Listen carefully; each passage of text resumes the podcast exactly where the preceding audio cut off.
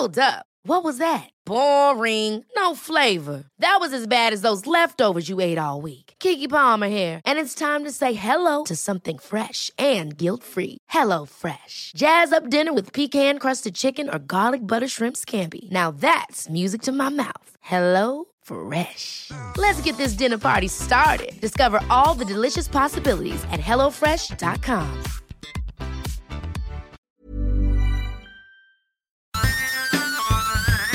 Hola amigos, gracias por darle play a un episodio más de la guía del fin de semana. Mi nombre es Ariana Bustos Nava, la señorita etcétera. Esta edición sí que nos vamos a ir de viaje, pues les tengo opciones para explorar más allá de la atmósfera terrestre. Hablaremos del astroturismo, de la Semana Mundial del Espacio, la Noche de Estrellas, de un proyecto en el que podemos escuchar nebulosas y bueno, hasta de una taquería alusiva a los aliens. Además de la sección del recomendado, platicamos con el ingeniero Eduardo Alberto Piña Mendoza de Universum, considerado el primer museo en México encargado de promover la ciencia y tecnología. Van a conocer varios momentos cumbre del recinto y lo que viene en su historia. Abróchense sus cinturones, vamos a despegar en 5, 4, 3, 2, 1. La guía del fin de semana, con la señorita etcétera. Astroturismo o turismo astronómico. El cielo ha sido un espacio de estudio a través de la historia. Las maravillas que hay en las constelaciones cautivaron a nuestros ancestros y siguen llamándonos a mirar en la época actual, incluso como un atractivo de viaje con el astroturismo. Para realizar el también conocido turismo astronómico es necesario que se practique en sitios con poca o nula contaminación lumínica. Pueden hacerse en hoteles con techos de cristal o bien al aire libre acompañados de astrónomos o especialistas. ¿Cómo saber que estás practicando astroturismo? Hay varios sitios en el planeta certificados por la Fundación Starlight que acredita los espacios con una excelente calidad de bóveda celeste. Protección y conservación basada en la Declaración sobre la Defensa del Cielo Nocturno y el Derecho a la Luz de las Estrellas. La opción para en México y donde encontrarán alojamientos acondicionados para esto es Baja California, desde el Valle de Guadalupe o el Parque Nacional San Pedro Mártir hasta Loreto y su cielo privilegiado. Otros destinos internacionales son Antofagasta en Chile, La Palma en España, Kiruna, Suecia y Yarmún en Canadá. El dato, etc. De acuerdo al Instituto Nacional de Antropología e Historia, en la época prehispánica los zapotecas tuvieron un control exacto del tiempo y un registro de los eventos celestes, a través de los ciclos de la luna, del sol y de Venus. Con los eclipses, la lluvia de estrellas y el paso de los cometas, los antepasados presagiaban buenos o malos augurios. El recomendado. Aterrizamos a la sección del recomendado, esta entrega con la presencia del ingeniero Eduardo Alberto Piña Mendoza, jefe del planetario José de Lerrán en Universum Museo de las Ciencias de la UNAM y responsable de los curadores de dicho recinto. Gracias por estar en la guía del fin de semana. ¿Podrías contarnos un poco de su historia, cómo comenzó y cómo es ahora? El doctor Sarucán llega a la rectoría en 1989 y desde esa época comienzan a formular la construcción del Museo de Ciencias. Hasta 1991, cuando CONACYT hace un cambio de sus instalaciones que tenía en Ciudad Universitaria y sale del campus de Ciudad Universitaria. Deja un espacio de 20.000 metros cuadrados. Este edificio se adapta para crear el Museo Universum con especialistas de diferentes áreas de la investigación. El Museo Universum se inaugura el 12 de diciembre de 1992 con el logo institucional de la manita extendida con el pulgar hacia arriba y entre el pulgar y el índice un ojo porque el lema era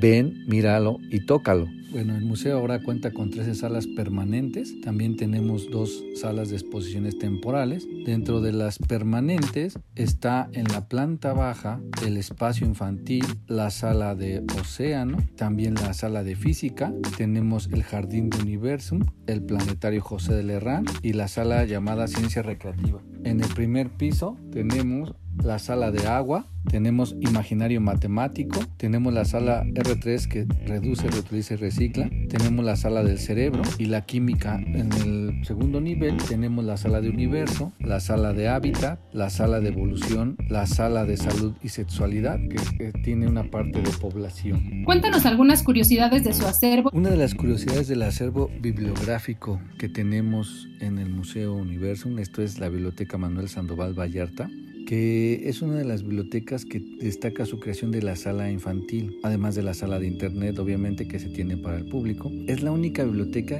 que tiene una parte dedicada exclusivamente a la cocina mexicana. Esto se resalta muchísimo porque no hay en el mundo ninguna otra biblioteca que tenga cocina mexicana. Eh, además del bibliográfico que tenemos de la extinta biblioteca de CONACID que se quedó ahí, tenemos muchísimos acervos de CONACID que eh, cuando desapareció el Centro Universitario de Comunicación de la Ciencia, ahora Dirección General de Divulgación de la Ciencia, es una biblioteca pública que cuenta con más de 6.000 usuarios al año. Actualmente recibe cerca de 20.000, pero también es considerada la biblioteca que combina el arte y la ciencia. Esto tiene mucho en común porque el universo nació con arte y ciencia. Entonces hay diversas este, cuadros que te deleitan la vista, hay mucha ciencia, mucho arte. No dejes de ver el cielo. Naciones Unidas declaró en 1999 que del 4 al 10 de octubre se reconocería en todo el planeta como la Semana Mundial del Espacio.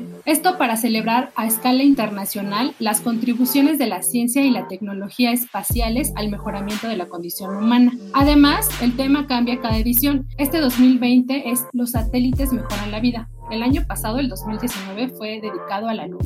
¿Qué habrá? Bueno, con la premisa de los satélites por delante, distintas dependencias organizan actividades especiales, charlas y talleres. Por ejemplo, en el Universum, como ya hemos platicado con nuestro entrevistado, las redes de pilares donde se realizarán webinars con algunos temas como son observación lunar comentada o animales que orbitaron la Tierra, y el proyecto estudiantil Los Cazadores de Estrellas de Durango, quienes organizan un Jeopardy, un concurso de poesía y otro de dibujo, todos inspirados en el universo. Además, ustedes mismos pueden proponer sus actividades en casa con sus amigos y a la distancia. Para conocer más dinámicas y a propósito de esta fiesta astronómica, visiten la sección de eventos en www.worldspaceweek.org. Hay más de 50 y se va actualizando. Sigan también la conversación con los hashtags gatito o qué hashtag WSW2020 o hashtag World Space Week. El dato, etcétera. Las fechas de la Semana Mundial del Espacio conmemoran acontecimientos clave del espacio. Por ejemplo, el 4 de octubre de 1957 se lanzó el Sputnik 1, el primer satélite terrestre hecho por el hombre, y el 10 de octubre, pero de 1967, tuvo efecto el Tratado del Espacio Exterior.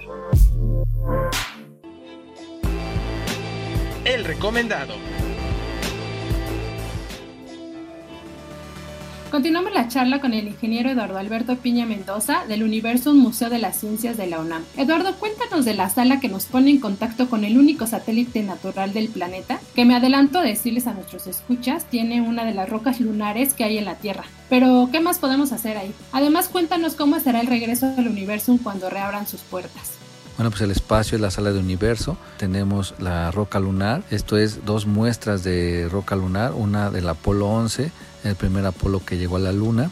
Esa roca no se puede tocar, está en un contenedor al vacío para evitar degradación de la muestra, pero también tenemos otra roca que es del Apolo 17, el último Apolo que llegó a la Luna y recolectó también material, ¿sí? y esa sí la pueden tocar, está en exhibición en la sala de universo y se puede tocar un pedacito de la Luna. También está la actividad de mi primer viaje a la Luna, que es para pequeñitos de 0 a 6 años, obviamente estos pequeñitos que puedan caminar, que puedan hacer actividades de ejercicio, porque lo que se hacen son en infantil comienzan la aventura acerca de mi primer viaje a la Luna y ahí realizan ejercicios como astronautas, saben qué es lo que come un astronauta, saben cuáles son las actividades que te pueden realizar los astronautas y el confinamiento de los astronautas y después suben a conocer a la luna, a tocar la luna, a escuchar historias acerca de la luna y cómo se formó la luna. ¿Cómo será Universum cuando abra sus puertas? Pues será con la nueva normalidad, será diferente a lo que conocíamos.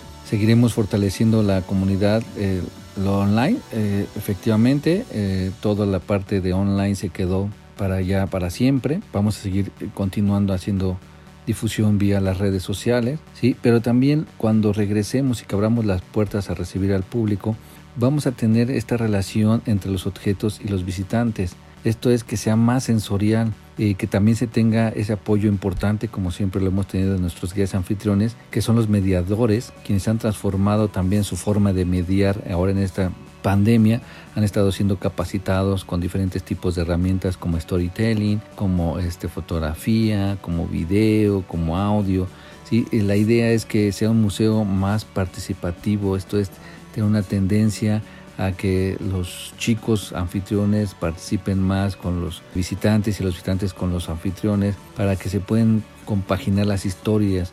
Esto es tener eh, que contar una historia a través de los sucesos, los equipamientos y no solo el equipo de redes sociales y comunicación, así como curaduría y educación, sino también atención al visitante, todos con aglutinar esta nueva forma de mediar. Las redes sociales de Universum en Facebook y Twitter son arroba Universum Museo, tanto Facebook como Twitter. Sonidos más allá. Mirar no es suficiente si se tratan de objetos celestes.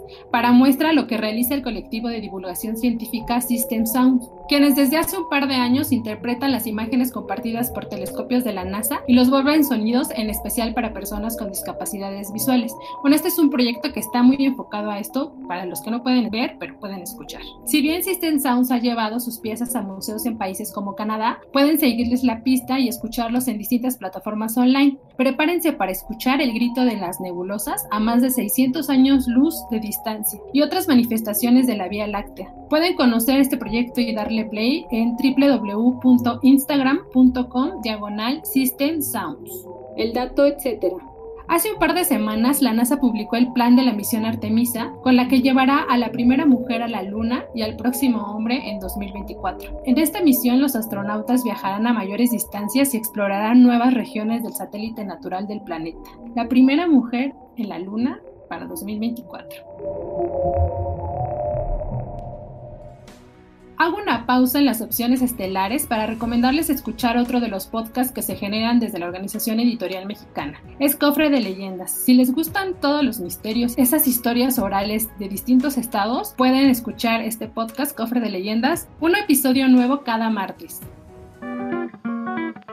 Noche de las Estrellas. Una de las iniciativas mexicanas que ha tenido alcance internacional comenzó en el 2009 con el objetivo de acercar al conocimiento astronómico de forma lúdica y gratuita a la mayor cantidad posible de personas. Este se realiza durante el mes de noviembre y este año nos toca hacerlo el 21, el 21 de noviembre. Además, también cambian tema cada edición y esta ocasión corresponde al universo desvelado. ¿En qué consiste? De día se organizan actividades culturales en torno al universo y de noche las esperadas observaciones con telescopios. Astrónomos, profesionales y aficionados unidos por los meteoros. Para conocer la programación y sedes pueden visitar www.nochedelasestrellas.org.mx el dato, etc. En 2010, centenares de agrupaciones astronómicas, incluida la NASA, instauraron que entre septiembre y octubre habría que celebrarse el Día Internacional de la Observación Lunar. No hay fecha exacta, pero es cercana al cuarto creciente, que es la tercera fase de la Luna, un buen momento para apreciarla. Checklist curioso. Desde tiempos remotos, el Sol, la Luna, los planetas, las estrellas y, claro, los ovnis han inspirado a marcas y espacios de distintos giros para hacer imagen o fórmulas de sus propuestas. Van algunos para tener en el radar. Black Se enfoca en el cuidado personal con opciones que van desde jabones en forma de cuarzo, exfoliantes o platos artesanales para inciensos con el diseño de la luna. También tienen cremas corporales que nos recuerdan el sol y la luna, entre otras cosas. Encuentran sus productos en redes sociales como Black Sirena MX o Black Sirena. Por otro lado, y hablando también de diseño, están los espejos de Graniles Santisteban, que permiten reflejarte dentro de la luna. Hay diseños de sus distintas fases, incluso eclipses. Todos son elaborados a mano con arena y pigmentos puros. Pueden echar un vistazo en www.instagram.com, diagonal Graniles Santisteban, así todo junto. Y bueno, ambas marcas hacen envíos a toda la República. Otra de estas cosas curiosas es la taquería Los OVNIs para una experiencia extraterrestre. ¿Qué tal comer taquitos en un restaurante que tiene estacionado un cohete en la parte trasera y que lo sobrevuela una nave no identificada? Se trata de un local que data de 1965 y que mantiene su identidad de dinero misterioso. Hay alambres, sopas, tostadas, volcanes lunares y platillos voladores, es decir, quesos fundidos. Y por supuesto, tacos. Las opciones sobre este lugar son diversas, pero los invito a que vivan la Donde esta taquería se ubica en calle Bahía de Todos los Santos, 187, en la colonia Verónica Ansures de la Ciudad de México. Y ya por último, el Metro La Raza. Si viven en la Ciudad de México o vienen en los próximos días, no duden en pasarse por el túnel de la ciencia en la estación La Raza, considerado el primer museo científico cognitivo del mundo en las instalaciones de un transporte colectivo. Tiene una bóveda en la que se muestran las constelaciones del zodiaco y este lugar existe desde el 30 de noviembre de 1988. Así aterrizamos al final de este podcast, no sin antes agradecer a Mitzi Hernández por su trabajo en la producción y mejora de la guía del fin de semana. No olviden que pueden escribirme o sugerir temas o lugares a través de mis redes sociales. Me encuentran como la señorita etcétera en Twitter, Instagram, Facebook, LinkedIn, hasta en TikTok. Si tienen algún comentario sobre este espacio o los que se generan desde la Organización Editorial Mexicana, pueden contactarnos en nuestro Twitter que es arroba podcastom o al correo podcast.om.com.mx. Hasta pronto. Esta es una producción de la Organización Editorial Mexicana.